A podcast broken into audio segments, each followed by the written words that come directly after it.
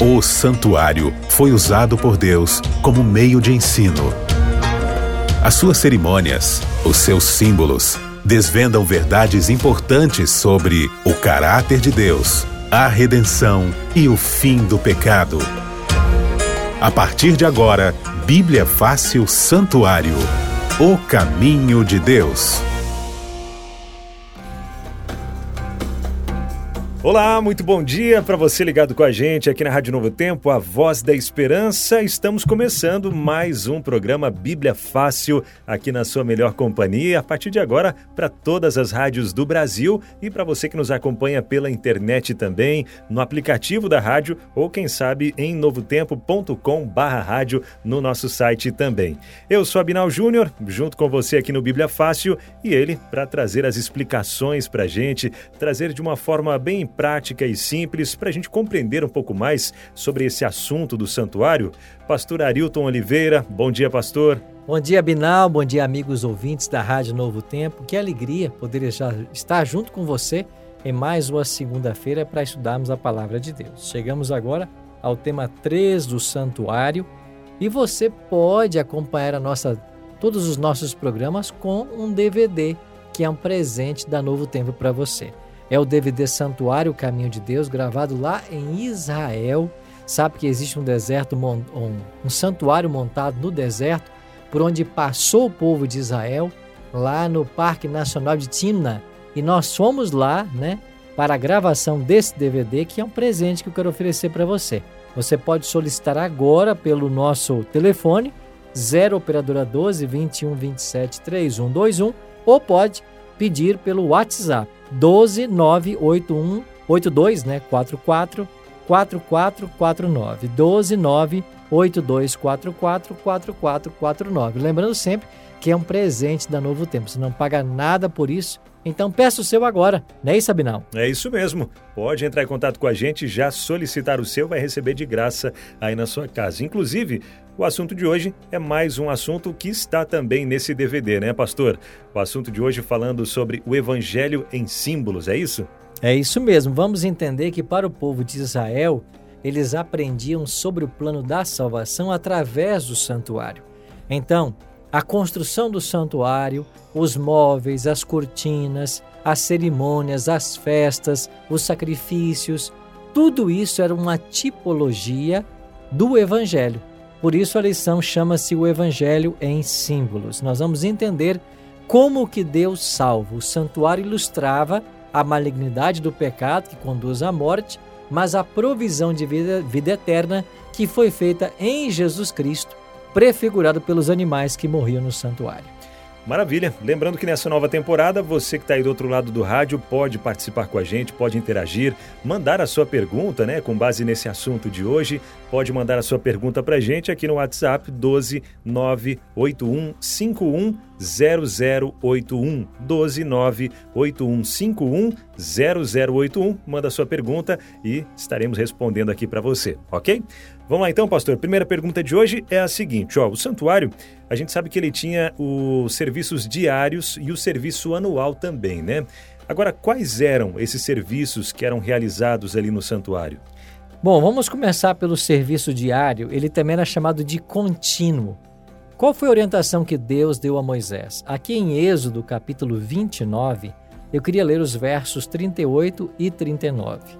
Deus orientou Moisés a fazer o seguinte: Êxodo 29, 38 e 39.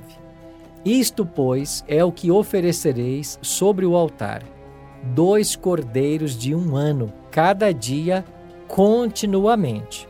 Um cordeiro oferecerás pela manhã e outro cordeiro oferecerás à tarde. Então, esta oferta de dois cordeiros de um ano sem defeito era chamado de sacrifício contínuo ou continuamente, como diz a versão da Bíblia que eu li hoje. Isso significa que todos os dias do ano morriam no santuário pela manhã e à tarde dois cordeiros. Esses cordeiros não eram providos por nenhum pecador que trazia ali a sua oferta. A oferta que o pecador trazia, ele mesmo deveria matar, né? Imolar o animal. Mas era o santuário responsável por prover esses dois cordeiros. E eles eram providos por duas situações específicas. Primeiro, para aqueles judeus que estivessem longe do santuário ou longe do templo que depois foi construído em Jerusalém. Então, pensando em algum judeu que não pudesse ir até o santuário levar a sua oferta como expiação pelo seu pecado, o próprio santuário já providenciava dois cordeiros, um de manhã e um à tarde, para serem oferecidos. A segunda situação, esse sacrifício contínuo de dois cordeiros objetivava atender aos pobres que por acaso não tivessem animais para sacrificar. Imagine você, para cada tipo de pecado havia um animal especificado na lei. Tinha pecado que até um touro tinha que ser oferecido em sacrifício. E não é todo mundo que podia ter ali cordeiros, cabras, touros para oferecer toda vez que pecasse. Então, pensando nos pobres que não teriam o animal para oferecer, o santuário provinha então esses dois cordeiros. Então, esse era o serviço diário, como era chamado. Quando vamos para Levítico, capítulo 16, é o capítulo aqui que institui o que nós chamamos dia da expiação. Então aqui você tem aqui em todo o capítulo 16 a ordem para que Arão se preparasse para que ele então pudesse ter ali o dia da expiação. No versículo 8 é dito assim: E Arão lançará sorte sobre os dois bodes, um para o Senhor e outro para o bode emissário. Então, no décimo dia do sétimo mês, que era o dia da expiação, dois bodes eram trazidos à presença de Arão, que era o sumo sacerdote nessa ocasião, e ele então ali fazia ali o sacrifício de um, soltava o outro. Era um ritual todo que envolvia juízo. Tanto é que a palavra purificação, dia da expiação, aponta para uma investigação que aconteceria em todo ano nesse décimo dia do sétimo mês. Então, Abinal, uhum. eram duas as cerimônias: dia, da, dia sacrifício contínuo e que é o serviço diário Sim. e o serviço anual, décimo dia do sétimo mês, uma vez por ano. Pois é, até falando em relação a esse o dia, né, da expiação, o senhor comentou também questão do, do dos dois bodes ali. É, tem como explicar para a gente um pouquinho, pastor, sobre essa questão de como acontecia né, o dia da expiação e também o papel de um desses bodes que é conhecido como Azazel? Bom, nós entendemos que esses dois bodes representavam o Senhor e o outro representava Satanás. O bode que morria, o sangue dele era usado para entrar no Santo dos Santos e ali na presença da Arca da Aliança, na presença da glória de Deus, que era Shekinah, o sumo sacerdote, então molhava ali, aspergia sobre ali a Arca da Aliança um pouco do sangue desse, desse bode e isso fazia parte do ritual de purificação. Então, o bode que morria, o sangue dele era usado para fazer a purificação do santuário, ou seja, apagar o registro de pecados que ao longo do ano haviam sido acumulados no santuário. Já o bode Azazel, ele apontava para Satanás. E aqui em Levítico capítulo 16, no versículo 20, tem um verso que é muito esclarecedor. Levítico 16, 20 diz assim: Havendo, pois, acabado de fazer a expiação pelo santuário, pela tenda da congregação e pelo altar, então fará chegar o bode vivo.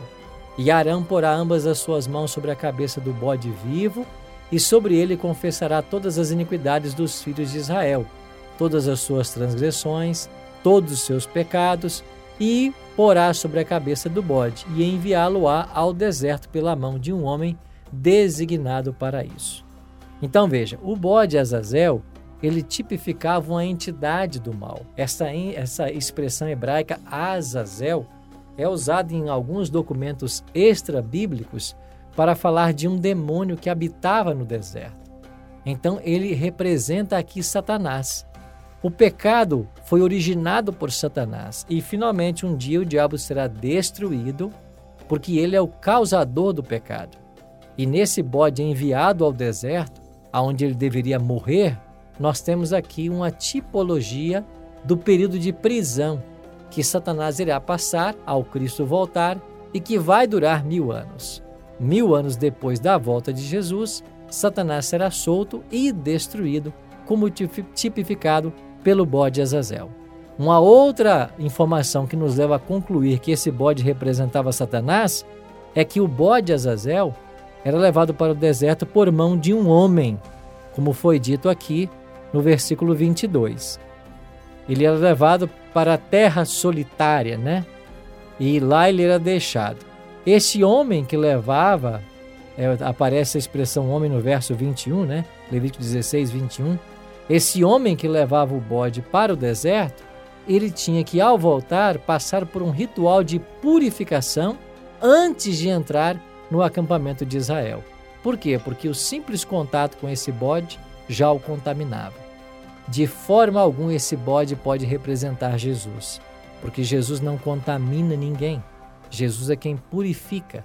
Assim nós entendemos de que o bode que morria apontava para o Senhor Jesus e o bode que ficava vivo apontava para Satanás. Interessante, né? Toda essa forma didática que Deus usa para exemplificar para a gente, né? Exemplificou para todo o povo de Israel e traz para a gente também, é muito legal, né? Bom, e você que está do outro lado do rádio aí, quer também fazer a sua pergunta, quer trazer aí o seu questionamento sobre esse assunto, pode mandar para a gente mensagem no WhatsApp 12 981 51 0081. E o Isaac de Salvador, Bahia, mandou para a gente uma pergunta aqui, viu, pastor? Pergunta dele é a seguinte: ó, quando os dois bodes eles eram apresentados no dia da expiação, é, sorte era lançado sobre os dois, é, uma para Deus e outra para Azazel. Lançar sorte não seria uma coisa errada? Essa é a pergunta aqui do Isaac de Salvador, Bahia. Obrigado, viu, Isaac, por sua pergunta e um abraço a todos os baianos conectados aí com a Novo Tempo. Bom, nós não podemos confundir o lançar sorte entre os bodes e a sorte ou jogo de azar que hoje é praticada, né? Então, a, hoje existem muitos jogos de azar em que nós não devemos nos envolver com isso. Mas o lançar sorte naquele momento, naquela cerimônia específica, era apenas escolher dos dois bodes qual é que morreria e qual é que viveria. Então, os dois bodes eram trazidos à presença do sumo sacerdote e cabia então agora o lançar a sorte para saber o que um desempenharia a função, se morreria ou se viveria. Então é apenas uma questão de escolha, né? Então lançar a sorte aqui não envolve outra coisa senão escolher um animal para salvo, para viver e outro para morrer. A Bíblia é clara em dizer, Abinal, que sem uhum. derramamento de sangue não há remissão de pecados. Sim. É por isso que esse bode que morria representava Jesus porque é só Ele quem pode redimir os nossos pecados. Maravilha, muito bem explicado. Obrigado, pastor. É, outra pergunta que chega para a gente aqui é a seguinte: por que hoje não é mais necessário sacrificar animais ou mesmo ter um dia de expiação? É, e já seguindo nessa mesma pergunta, né, o que, que eu preciso fazer para ter a certeza do perdão de Deus em minha vida? Bom, vamos começar pela segunda, né? O que eu preciso fazer para ter a certeza do perdão de Deus? Em Provérbios 28, verso 13, o sábio Salomão escreveu assim: O que encobre as suas transgressões nunca prosperará, mas o que as confessa e deixa alcançará misericórdia. Então, Abinal, Provérbios 28, 13 é muito claro. Se eu quero ter certeza do meu perdão, eu preciso confessar e abandonar o pecado, pois aquele que confessa e deixa esse é que vai alcançar misericórdia.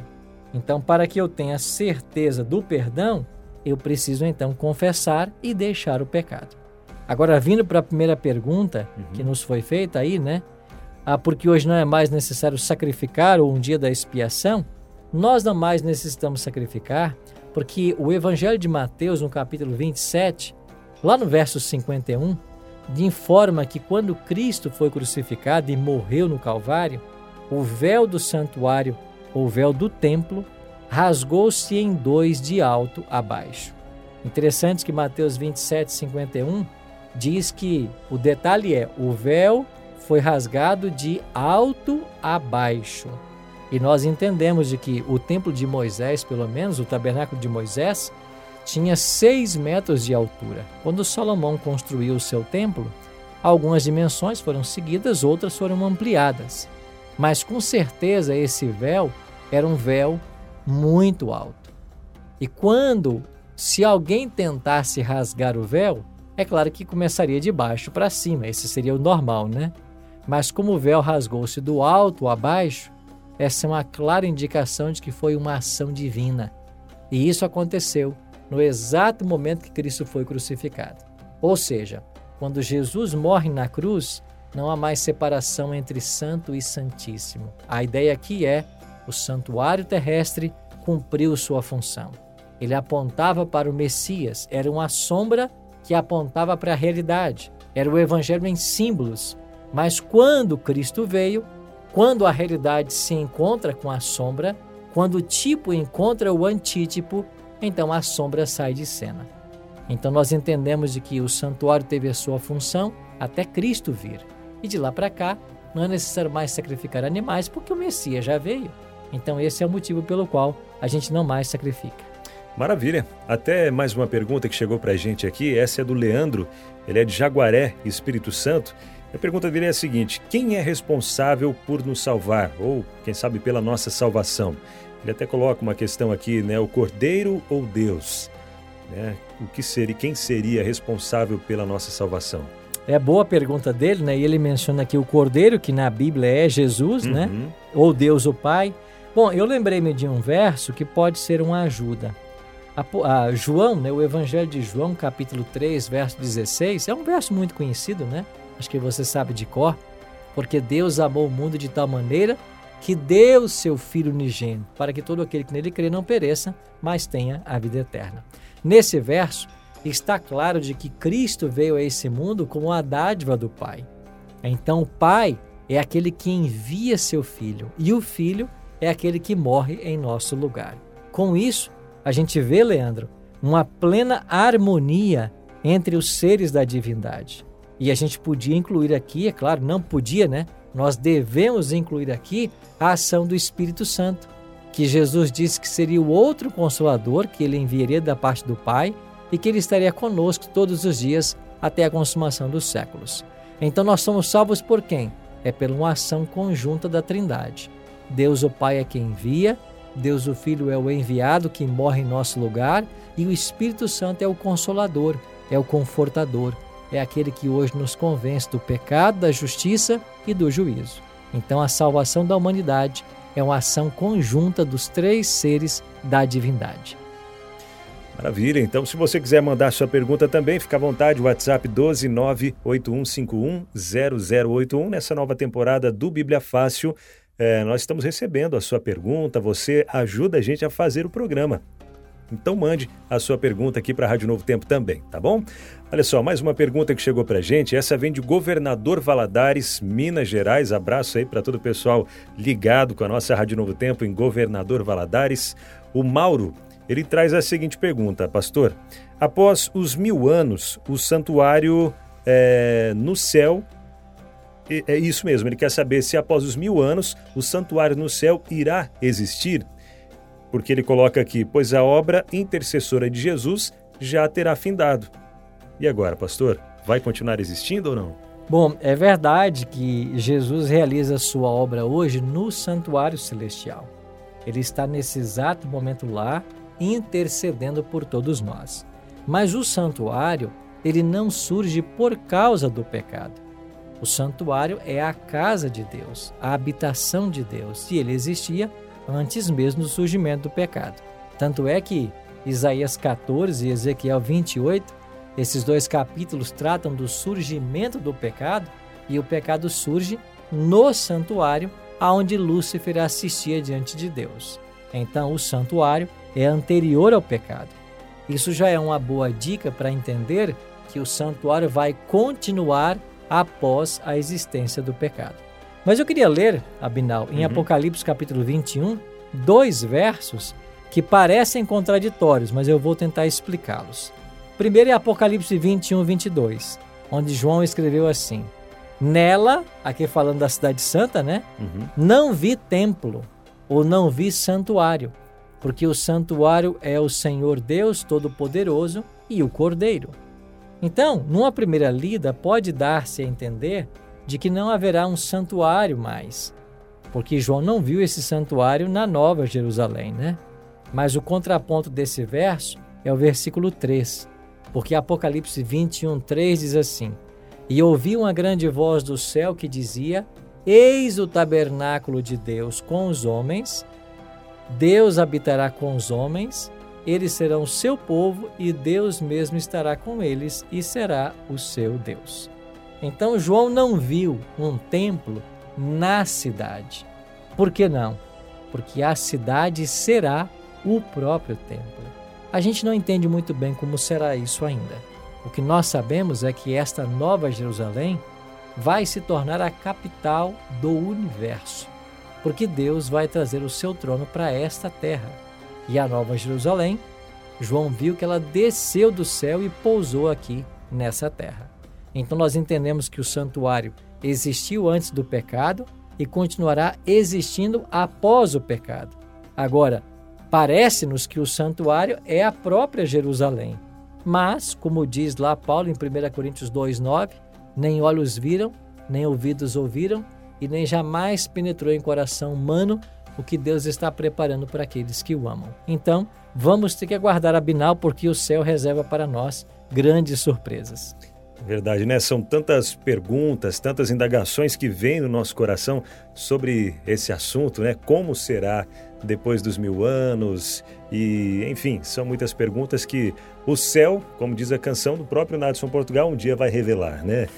Esse é o nosso, nosso grande anseio de nos preparar para um dia estar lá também, né, pastor? É verdade. Você sabe que o grande objetivo de nossa vida deve ser o preparo para a eternidade. Inclusive, eu queria partilhar um texto aqui, muito bonito, de Sábio Salomão, onde ele afirma que Deus plantou em nosso coração a eternidade. Então, aí em Eclesiastes né, você vai encontrar, né, eu acho que é Eclesiastes capítulo 3, se não me falha a memória, você vai ter aí a leitura desse verso, deixa eu só conferir aqui. Ah, aqui não apareceu para mim, mas eu acho que é o capítulo 3, se não estou enganado onde diz que Deus fez ao seu tempo todas as coisas formosas e plantou a eternidade no coração do homem. Então, nós temos no nosso coração o desejo pela vida eterna.